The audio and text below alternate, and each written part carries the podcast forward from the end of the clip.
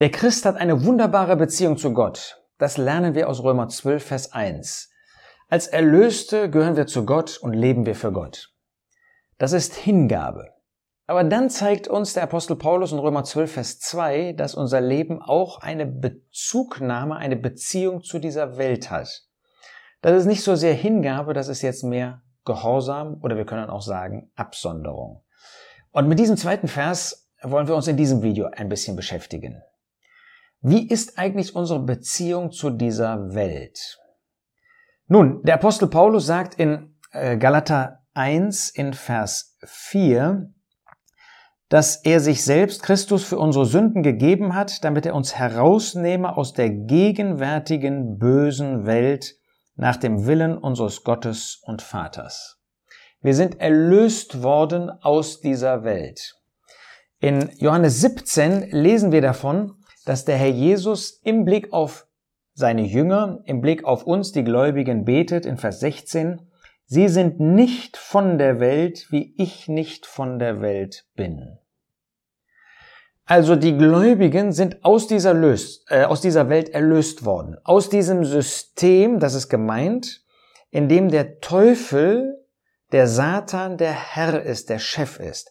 Er hat sich diese Welt angeeignet. Er hat sie sich gewalttätig angeeignet, usurpiert, wie man schon mal sagt. Ja, ähm, ihm gehörte die Welt nicht, aber er hat sie sich einfach ähm, angenommen. Er hat sie sich zu eigen gemacht. Er hat sie sich einfach gewalttätig genommen. Und er hat diese Welt unter seiner Herrschaft. Sie ist Sklave äh, von dem Teufel.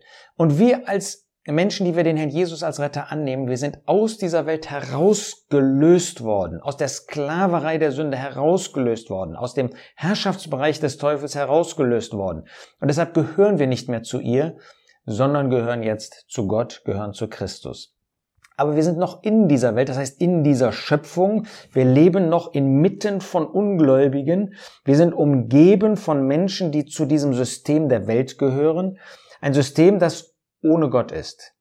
Ähm, eigentlich das beste Beispiel, den Prototypen dafür finden wir bei Kain. In 1. Mose 4 lesen wir, wie er gesündigt hat und ähm, wie er gewalttätig seinen Bruder Abel umgebracht hat. Und dann hat er irgendwie gemerkt, das könnte zu Problemen führen, dass andere ihn jetzt umbringen. Und dann hat er mit Gott verhandelt. Dann hat er gesagt, du musst einen, einen Bund mit mir machen, du musst ein Zeichen an mir machen, dass die mich nicht auch noch umbringen. Und nachdem Gott sogar in seiner Barmherzigkeit das getan hat, lesen wir, dass er weggegangen ist. Er hat Gott den Rücken zugekehrt. Er wollte mit Gott nichts mehr zu tun haben. Der wollte sein eigenes Leben führen. Das ist diese Welt. Ohne Gott, Gott loszuleben. Es geht also, wenn es hier um den Begriff der Welt geht, geht es nicht um die Schöpfung. Es geht also nicht darum, dass wir jetzt irgendwie nicht mehr zu dieser Schöpfung gehören. Äh, wir sind Geschöpfe und wir sind Teil dieser ersten Schöpfung. Ähm, an anderer Stelle meint Johannes auch die Welt der Menschen, ja, dass Gott die Welt der Menschen geliebt hat, Johannes 3, Vers 16. Ähm, und Gott sei Dank, dazu gehörten wir, dass er auch uns geliebt hat. Aber hier, wenn es um Welt geht, in dieser Begrifflichkeit, ähm, hier in Römer 12 und auch Galater 1, dann meint das, dass wir aus diesem System Herrschaftsbereich des Teufels herausgelöst worden sind. Und was tun wir jetzt im Blick auf diese Welt? Das sagt eben Paulus in Römer 12, Vers 2. Und seid nicht gleichförmig dieser Welt, diesem Zeitlauf, sondern werdet verwandelt durch die Erneuerung eures Sinnes, dass ihr prüfen mögt, was der gute und wohlgefällige und vollkommene Wille Gottes ist. Wir sollen nicht gleichförmig diesem Zeitlauf dieser Welt sein. Wir sollen nicht solche sein, die sich entsprechend dem Geist dieser Welt formen lassen Unsere Gedanken, unsere Ideen, unsere Sinnesart soll eben nicht der der Welt entsprechen. Äußerlich sehen wir genauso aus wie alle anderen Menschen, wie die, die zu dieser Welt gehören, mehr oder weniger. Ähm, hoffentlich sind wir solche, die ordentlich sind, die auch das, was Gott zu dem Äußeren uns sagt in seinem Wort, die wir das respektieren und danach handeln, dem gehorsam sind. Aber an sich unterscheiden wir uns äußerlich nicht von dieser Welt ähm, durch, durch unsere Erscheinung als Menschen. Aber die Ideen und das, was in dieser Welt geformt wird, das formt eben einen Gläubigen nicht mehr. Damit will er nichts mehr zu tun haben. Seid nicht gleichförmig. Davon sollen wir uns trennen. Ja, das, was man in so Führungsseminaren an geistigen Dingen, an Philosophien ähm, an Theologien sogar manchmal lernt, ja, was die Ziele dieser Welt, dieses Zeitlaufs sind, dessen, was der Teufel für diese Welt vorgesehen hat, was der Charakter, der Innere, die Erscheinung, also die, die Art des Auftretens und so weiter ist. Damit wollen wir nichts zu tun haben. Vergessen wir nicht, wir sind der Welt gekreuzigt und sie uns. Das sagt der Apostel Paulus in Galater 6 in sehr eindrucksvoller Weise. Von mir aber, Vers 14, sei es fern, mich zu rühmen als nur des Kreuzes unseres Herrn Jesus Christus, durch den mir die Welt gekreuzigt ist und ich der Welt. Ein Gekreuzigter, der hat mit dieser Welt abgeschlossen und die Welt auch mit ihm. Paulus wollte in dieser Welt nichts mehr erreichen. Für ihn war diese Welt gestorben und er war für die Welt gestorben. Das meint das gekreuzigt. Und das soll auch unser Kennzeichen sein.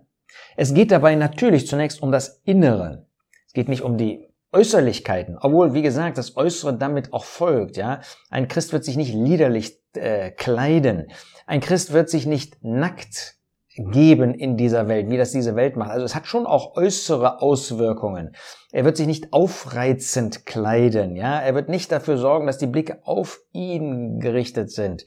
Im Neuen Testament finden wir an zwei Stellen im Blick auf Frauen zum Beispiel auch, wo der Geist Gottes Hinweise im Blick auf den Schmuck macht. Wir werden also auch dann im Äußeren uns unterscheiden von dieser Welt, aber es geht dem Apostel Paulus hier um das Innere, dass wir in dem Inneren nach dem Herrn, nach dem Geist Gottes geformt werden, uns formen lassen und das Äußere folgt dem dann nach. Also die ganzen Einflüsse, die es in der Welt, dieses in dieser Welt gibt, ja, Relativismus, Egoismus, das Streben nach Reputation, nach Anerkennung, das nach einem Namen, kann ich auch als Christ tun, ja. Ich kann ja auch in der christlichen Welt, auch in der christlichen äh, Gesellschaft nach Ansehen, nach einem Namen streben. Ähm, das kennzeichnet uns nicht, dadurch lassen wir uns nicht formen. Was in Beruf, in Gesellschaft, was im Privaten, ähm, was in der Kultur, was in der Familie, ähm, alles groß erscheint oder auch in der Versammlung Gottes. Da wollen wir nicht groß werden, da wollen wir uns nicht diesen Prinzipien anschließen, die es in dieser Welt gibt. Stattdessen sagt er, sondern werdet verwandelt durch die Erneuerung eures Sinnes. Verwandlung. Das kann man nicht selber tun, ja? Ihr werdet verwandelt. Lasst euch verwandeln. Ähm, das heißt, das kann man nur an sich vollziehen lassen. Wie kann man das tun? Indem man sich dem aussetzt, was einen guten Einfluss übt. Ja, so wie jemand, der in die Sonne geht, ja, der wird durch die Sonne gebräunt. So jemand, der sich der geistlichen Sonne, dem Herrn Jesus aussetzt, der in der Gegenwart, in der Atmosphäre der Liebe des Herrn Jesus lebt, auch der Heiligkeit des Herrn Jesus lebt, der wird dadurch geformt. Dadurch werden wir verwandelt. Wir sind ja alle praktischerweise noch nicht vollkommen. Wir haben ein neues Leben bekommen, das ist vollkommen. Der Geist Gottes wohnt in uns, er ist göttlich, er ist vollkommen. Aber wir haben noch das Fleisch an uns. Wir haben noch diese alte Natur in uns. Ähm, und es gibt noch Gewohnheiten und Dinge in unserem Leben, die eben nicht gut sind. Und deshalb müssen wir auch in unserem Innern immer wieder neu uns verwandeln lassen, denn das Leben, das neue Leben bei uns ist nicht autark, in sich selbst ruhend, in sich selbst selbstständig. Es hat seinen Sitz in Christus. Deshalb muss dieses Leben genährt werden, damit unsere Gedanken, unsere Gesinnung immer mehr der entspricht, die der Herr Jesus verwirklicht hat. Wir lernen also entsprechend der Stellung zu leben, in die wir von Gott geführt worden sind. Wir werden verwandelt nach der Erneuerung eures Sinnes. Das heißt, unser Denken, unser Handeln, unsere Denkart wird erneuert, muss unseren Sinn erneuern, muss unseren Sinn verändern, muss ihn innerlich verändern, und zwar nach dem rechten Maß. Und was ist das Maß? Das ist Christus.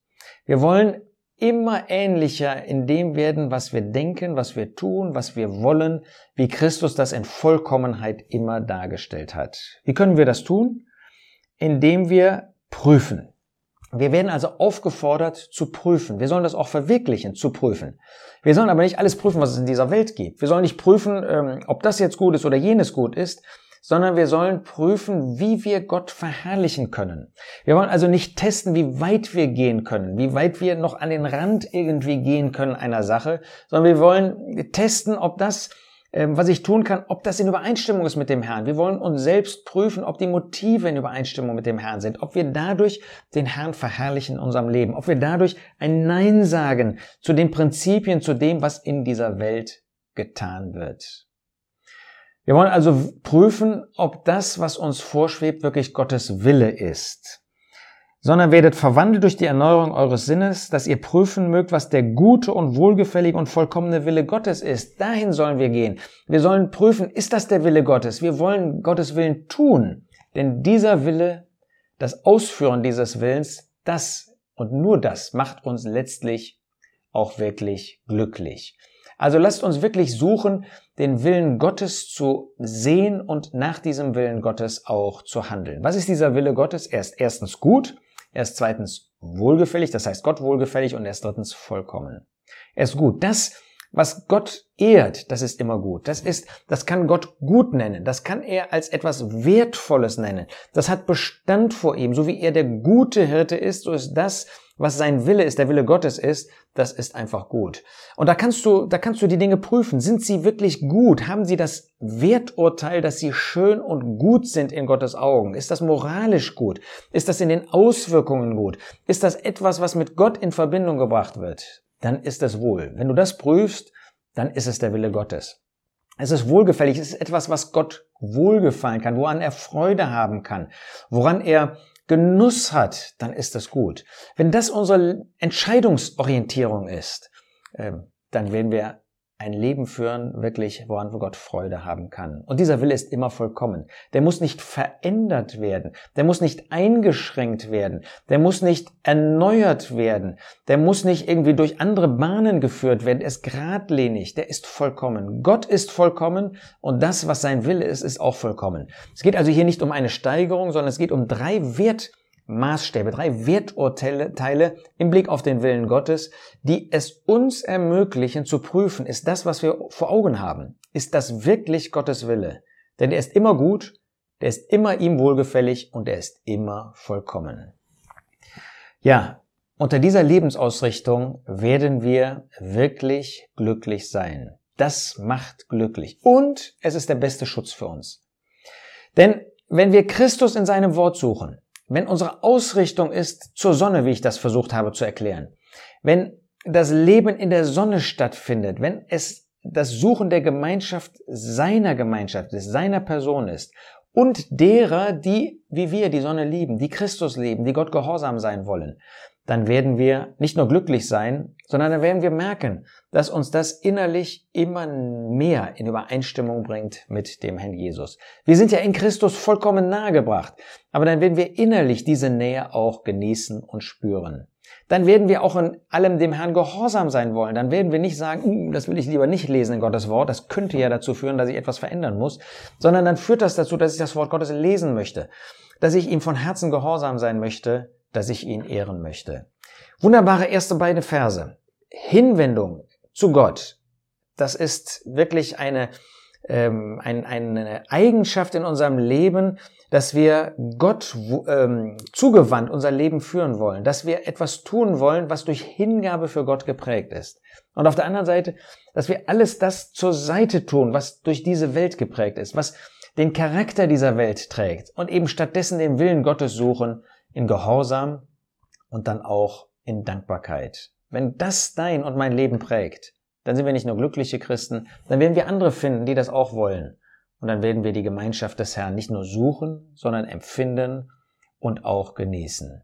Und das ist mein Wunsch für dein Leben, für mein Leben, für unser Leben von jetzt an.